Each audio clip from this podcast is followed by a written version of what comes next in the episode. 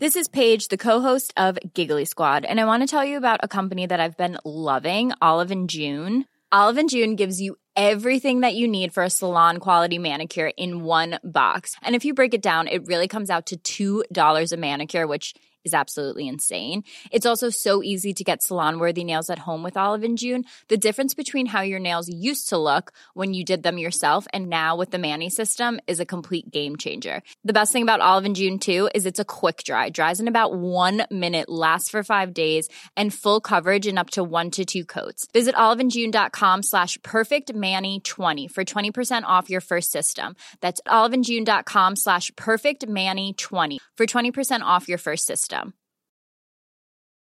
Here's a cool fact a crocodile can't stick out its tongue. Another cool fact you can get short term health insurance for a month or just under a year in some states. United Healthcare short term insurance plans are designed for people who are between jobs, coming off their parents' plan, or turning a side hustle into a full time gig. Underwritten by Golden Rule Insurance Company, they offer flexible, budget friendly coverage with access to a nationwide network of doctors and hospitals. Get more cool facts about United Healthcare short term plans at uh1.com. Bonjour, c'est Thibault Lambert et vous écoutez Code Source, le podcast d'actualité du Parisien.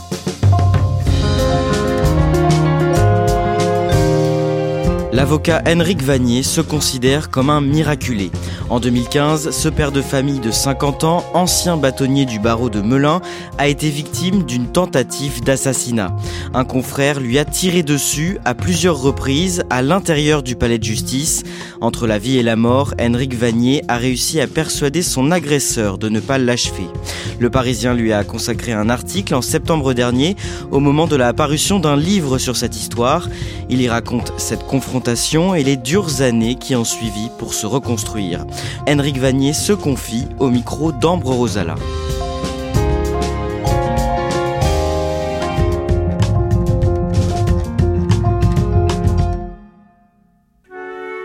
Je rencontre Henrik Vanier dans son cabinet d'avocat de Brie-contre-Robert, à une trentaine de kilomètres de Paris. Son bureau est très épuré et décoré de manière très moderne. Il me raconte qu'il habite en Seine-et-Marne depuis plus de 20 ans mais qu'il a grandi dans le Jura. Henrik est né le 10 juillet 1971. Ses deux petits frères et lui ont grandi dans un milieu très modeste, avec une mère musicienne et un père qui cumule les petits boulots.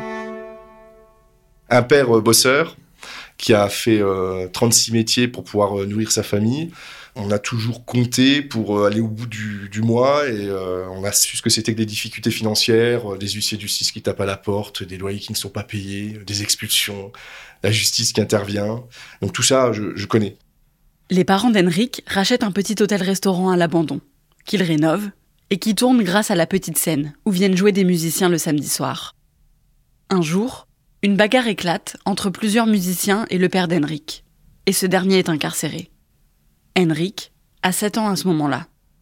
Ma mère, elle, ne me laisse pas le choix, ou en tout cas les, les événements me laissent pas le choix que d'être euh, pas l'homme de la famille, mais euh, quand même celui qui qui va aider sa maman lorsqu'elle n'est pas là ou lorsqu'elle est là dans les tâches ménagères, et puis qui va aussi essayer de rassurer les deux frères qui sont plus jeunes. Hein, donc euh, je prends ce rôle naturellement en me disant que moi aussi mon père me manque, mais il va revenir. Bon, je l'attends. En allant voir son père pour la première fois au parloir, Henrik décide que quand il sera grand, il deviendra avocat. Quand son père sort de prison au bout d'un mois, la famille déménage au Luxembourg, puis en Italie, avant de revenir en France quand Henrik est adolescent. Il suit des études de droit et prête serment en 1998. Il rencontre Anne, une étudiante en école de commerce, et le couple s'installe en Seine-et-Marne. Le temps passe, et Henrik envisage de monter son propre cabinet. Je trouve ce local-là, euh, en passant devant, l'immeuble était livré depuis peu. Anne, euh, avec moi, me dit il faut qu'on fasse une belle déco, faut pas qu'on soit dans quelque chose d'austère, donc elle y met beaucoup d'énergie. Et à nous deux, euh, on crée cet environnement. Et j'ouvre le cabinet avec quelques dizaines de dossiers, ce qui est le cas de beaucoup d'avocats lorsqu'ils s'installent. Mais tout de suite, ça prend de l'ampleur, quoi. Donc, moi, je suis, oui, je suis très fier. Henrik et Anne ont ensuite deux enfants. Leur deuxième fils naît en 2008, l'année où Henrik est élu bâtonnier. C'est désormais à lui de représenter ses confrères du barreau de Melun, mais aussi d'assurer la discipline. Il fait alors la rencontre de Joseph Sipiliti, un avocat de 56 ans qu'il a déjà croisé plusieurs fois, mais qu'il ne connaît pas bien. C'est un homme très renfermé qui ne participe jamais aux réunions de l'ordre des avocats de Melun. Henrik apprend que ce dernier est placé en liquidation judiciaire parce qu'il n'a pas payé ses cotisations auprès du barreau. Et l'ordre se réunit en conseil pour décider d'une éventuelle suspension. Au moment de la délibération, la majorité du conseil vote pour que Joseph Sipiliti soit suspendu. Mais c'est à Henrik Vanier, le bâtonnier, que revient la décision finale. Je sais l'âge qu'il a. S'il est sanctionné disciplinairement, je vois pas quelle est sa possibilité de reconversion. Euh, je pense à ça, moi. Je me dis, il a un métier, c'est le métier d'avocat. Il n'y a pas de deuxième corde à son arc. Il va être, euh, on va être clochardisation, quoi. C'est comme ça que je le vois. Donc, je me suis dit, si je le poursuis disciplinairement, c'est sa mort sociale, voire sa mort tout court. Et euh, je prends le, le temps de l'été pour euh, prendre une décision qui va à l'encontre de cette délibération en disant, bon, on va le laisser se réinstaller, il a trouvé des locaux, et on va lui laisser une deuxième chance. Henrik n'entend plus parler de Joseph jusqu'à la fin de son bâtonnat, qui prend fin en 2009. Cinq ans plus tard, en 2014, Henrik décide de se représenter et est à nouveau élu bâtonnier de Melun. Il découvre, en reprenant son poste, que la situation de Joseph s'est aggravée avec les années. Il le convoque pour parler de ses difficultés financières, et l'entretien se passe bien. Henrik propose à Joseph Sipiliti d'étaler le remboursement de ses dettes dans le temps, en envoyant plusieurs chèques, qui seront encaissés à différents moments. Et il accepte. À un moment donné, sur la fin d'entretien, euh, on en vient à se dire, parce que moi je porte un nom euh, très français, hein, c'est Vanier, que j'ai des origines italiennes, notamment pour moitié de mon sang, et que j'ai vécu cinq ans en Italie, que je parle italien, et que lui, avec son nom, je sais qu'il est italien, et euh, il, est, il est ému, parce que j'échange quelques mots en italien, il a la larme à l'œil, je le vois bien, donc euh, la poignée de main à la fin de cet entretien, elle est sincère entre deux personnes qui, qui se sont vues pour... Euh, pas pour se dire des mauvaises choses, pour aller dans le bon sens. Donc à partir de là, je suis plutôt rassurant en me disant, bon voilà, parmi toutes mes missions, il y en a une, c'est celle-ci, c'est accompagner quelqu'un qui, encore une fois, ne va pas bien, mais ça fait partie du rôle du bâtonnier. Hein. Et finalement, dès le lendemain, je reçois un écrit qui me laisse à penser que j'ai affaire à quelqu'un qui a complètement changé, ou en tout cas qui écrit euh, le contraire de ce qu'il laisse paraître au cours d'un entretien. Et là, je me dis, euh, je comprends pas. Dans sa lettre, Joseph Sipiliti accuse Henrik d'extorsion de fonds et menace de porter plainte si l'ordre des avocats encaisse l'échec. Puis, dans les mois qui suivent l'entretien, Joseph Sipiliti envoie une dizaine d'autres lettres à Henrik, accusant le bâtonnier d'avoir fait de lui un bouc émissaire et d'être prêt à tout faire pour le nuire. C'est assez violent, virulent, et puis en filigrane, on sent quand même qu'on est dans l'ordre de la menace, quoi. Surtout le dernier courrier. Le dernier courrier, la phrase, c'est euh, le jour où je n'aurai plus le sou en poche, je procéderai à une autre forme de, de règlement. Je ne le vois pas comme étant quelque chose de potentiellement réel. Si ce n'est que je fais quand même un petit peu attention sur les derniers mois euh, dans mes rapports à, ce monsieur. Henrik en parle au procureur de la République de Melun. Ce dernier lui demande s'il veut porter plainte, mais Henrik refuse d'attaquer un confrère en justice et préfère en rester là. Le mercredi 28 octobre 2015, Henrik passe la soirée seul avec Anne. Ils préparent leur bagage pour partir le lendemain après-midi après le travail d'Henrik dans le Jura où leur mariage doit avoir lieu l'été suivant.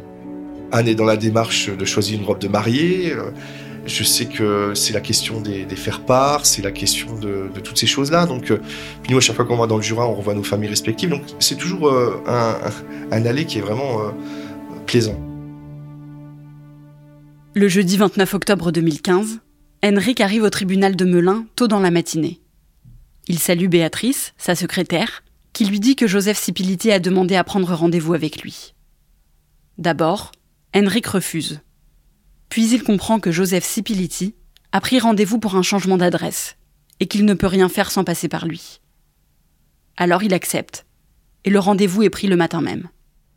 Je bois un café avec euh, d'autres confrères, d'autres consoeurs, et puis il arrive à ce moment-là, donc euh, avec euh, avec sa valise à roulettes là.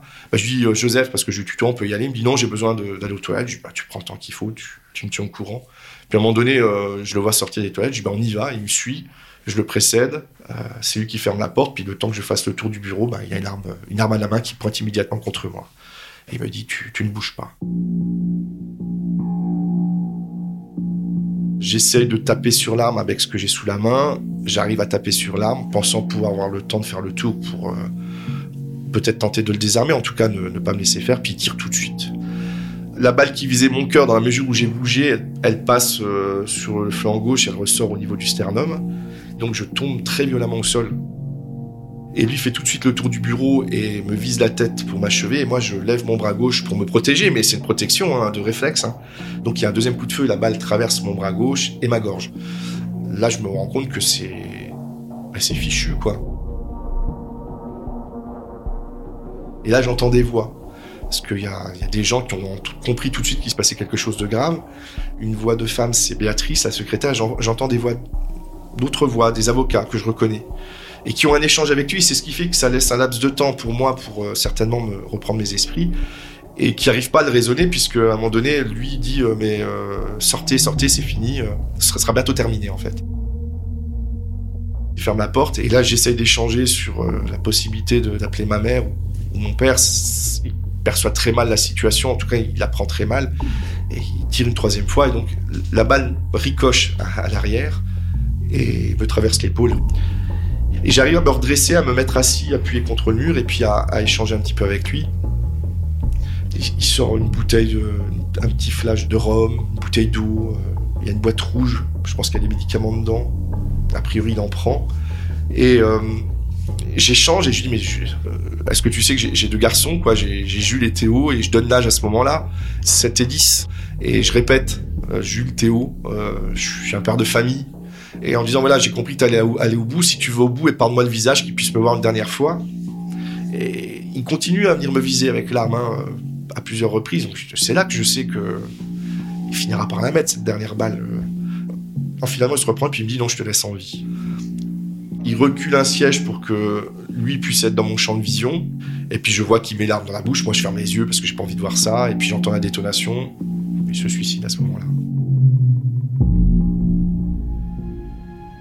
Henrik parvient à se relever et à sortir de son bureau avant de perdre connaissance. Il est pris en charge par les pompiers et le SAMU. Une avocate et amie d'Henrik appelle Anne, qui rejoint immédiatement le tribunal. Plusieurs journalistes présents sur place relaie tout de suite l'information qui fait les gros titres des médias nationaux. La victime, c'est lui, Henrique Vanier, bâtonnier de Melun, grièvement touché, il est entre la vie et la mort. Le tireur, lui, est effectivement décédé après avoir retourné l'arme contre lui. Il s'agit d'un avocat, maître Joseph Skipiliti, spécialiste en droit des personnes, réputé proche de l'extrême droite. Henrik est toujours vivant, mais son état est critique, et il est transporté à l'hôpital Henri Mondor de Créteil je reprends euh, conscience quand on me met dans l'ambulance. Je, je réouvre les yeux, je vois le médecin urgentiste, un autre médecin, et je vois ma femme. Et là, je lui donne euh, les consignes euh, de, fin de vie. Je dis, continue à faire ce qu'on a toujours fait pour les enfants.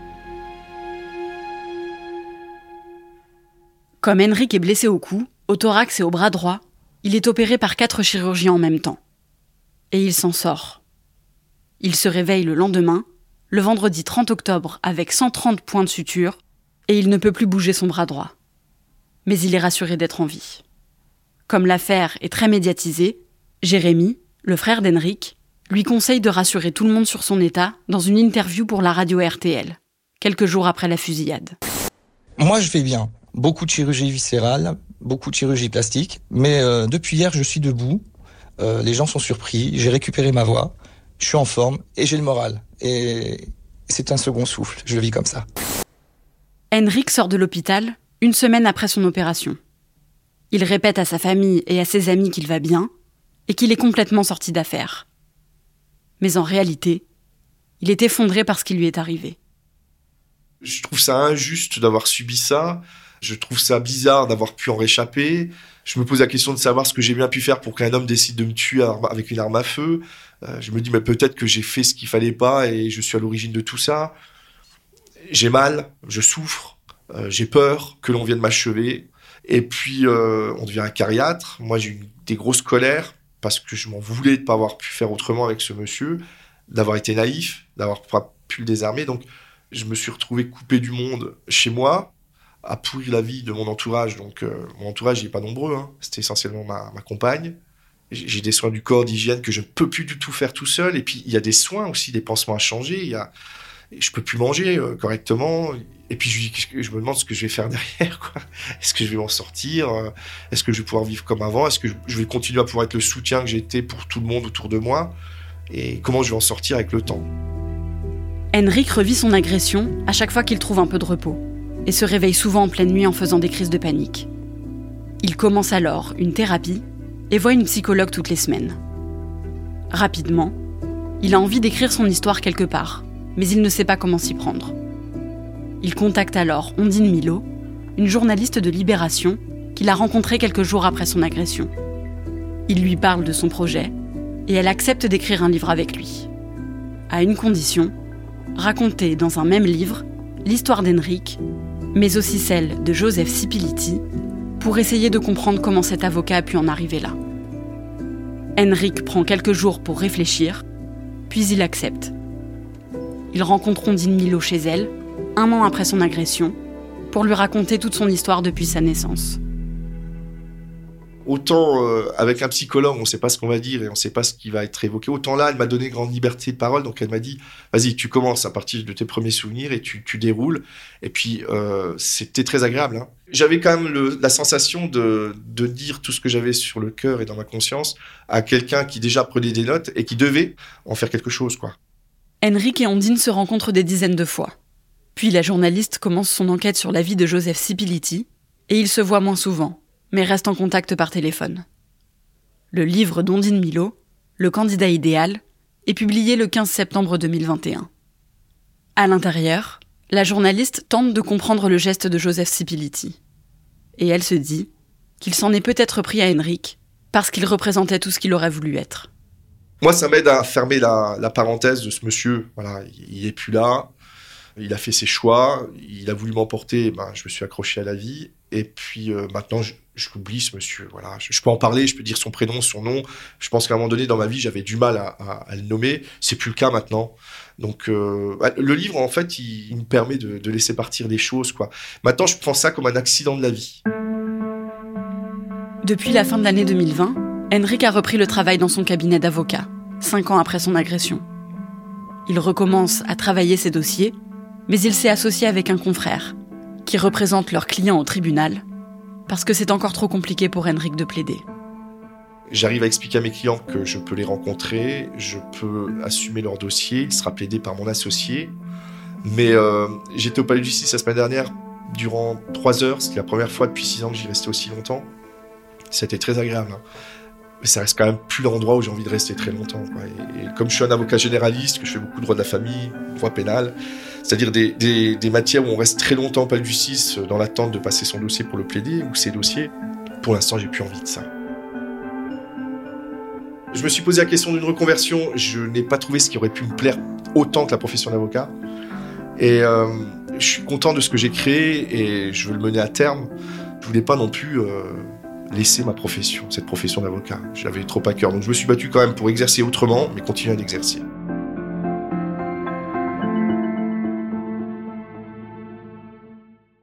Ambre, tu le disais, le livre de la journaliste Ondine Milo, Le candidat idéal, est paru mi-septembre chez Stock. Et dedans, elle tente d'expliquer pourquoi Joseph Sipiliti en voulait autant à Henrik Vanier. Alors, euh, on pourra jamais savoir exactement ce qui a poussé euh, Joseph Sipiliti à tirer sur euh, Henrik Vanier, mais en tout cas, ce qu'Ondine Milo a pu comprendre de ce geste à travers son enquête, c'est que c'était l'histoire d'une mauvaise rencontre finalement entre un homme dépressif et profondément malheureux et un autre, Henrik, qui incarne le succès et tout ce que Joseph Sipiliti aurait voulu être. Les deux hommes ont des parcours assez similaires finalement. Ils viennent tous les deux d'un milieu modeste, ils ont tous les deux eu la volonté de s'en extraire. Et ce que m'a dit Henrik, c'est que cette thèse, il l'acceptait, enfin en tout cas, il l'entendait complètement. Six ans après son agression, est-ce qu'Henrik Vanier souffre encore de séquelles physiques?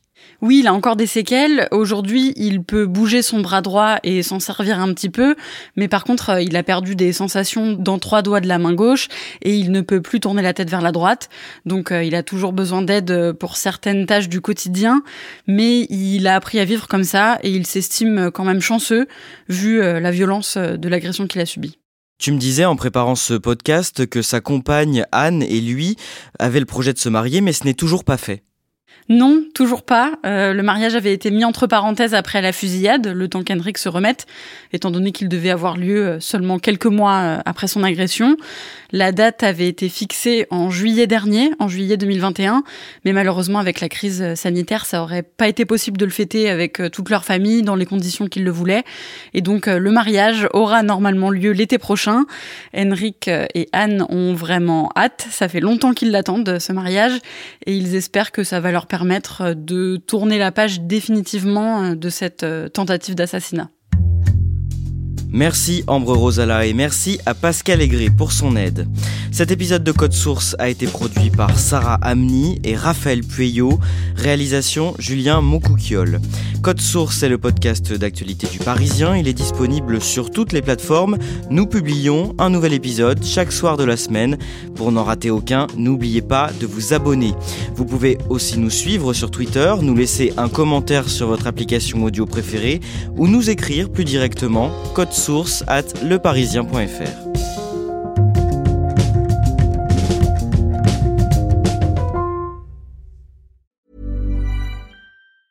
Hey, it's Danny Pellegrino from Everything Iconic. Ready to upgrade your style game without blowing your budget? Check out Quince. They've got all the good stuff shirts and polos, activewear, and fine leather goods, all at 50 to 80% less than other high end brands.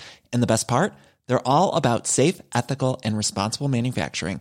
Get that luxury vibe without the luxury price tag. Hit up quince.com slash upgrade for free shipping and 365 day returns on your next order. That's quince.com slash upgrade.